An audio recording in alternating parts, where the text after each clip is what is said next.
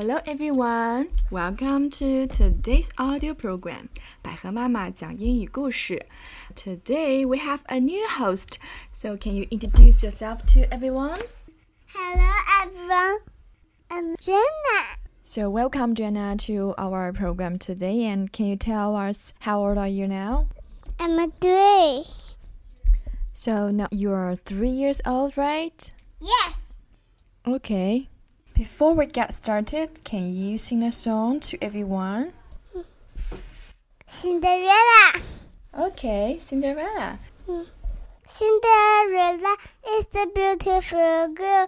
She danced with the prince. It's nearly twelve o'clock. Oh no! Wonderful guess you for the the prince try to find Cinderella. Cinderella try on the shoe. It's bent. It's bent. Cinderella and the prince get married. Thank you. That's excellent. Very good. But it's not. It's bent. It fits. It fits. 水晶鞋穿在了灰姑娘的脚上，刚刚好。It fits. Okay, we need more practice, right? Okay. Okay, but it's good. Thank you, Jenna. So, Jenna, can you tell mommy what is the story of today? Mm, brown bear. Okay. The name of the story is Brown Bear. So, Jenna, you're gonna read with mommy together, okay? Yes. Okay. Let's get started. Brown Bear, Brown Bear, what do you see? I see a red bird looking at me. Red bird, red bird, what do you see?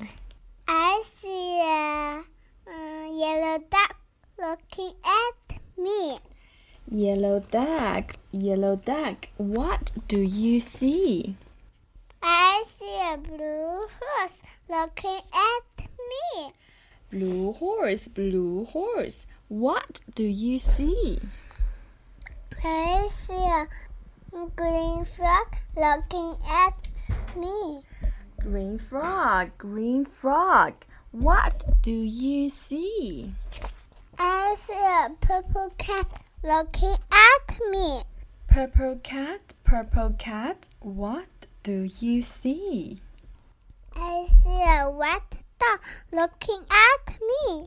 White dog, white dog, what do you see? I see a black, Black, black sheep looking at me. Black sheep, black sheep, what do you see? I see a goldfish looking at me.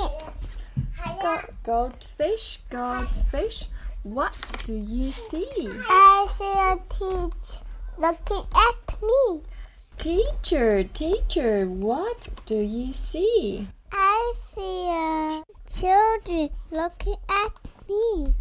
Children, Children, children, what do you see? Okay, let's. We see From a brown bear, a a red bird, the a yellow yellow duck, duck, a blue blue horse, horse, a green green frog, a the purple purple cat, cat, the a white white duck, dog, the a black black sheep, sheep, a goldfish, goldfish, and a teacher teacher looking at at us.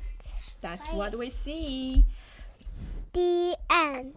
Okay, this is the whole story, and I think this is the most simplest book you have read, right? Mm, So, welcome to today's program, and I hope you will always enjoy me. And bye bye, everyone. bye bye, everyone.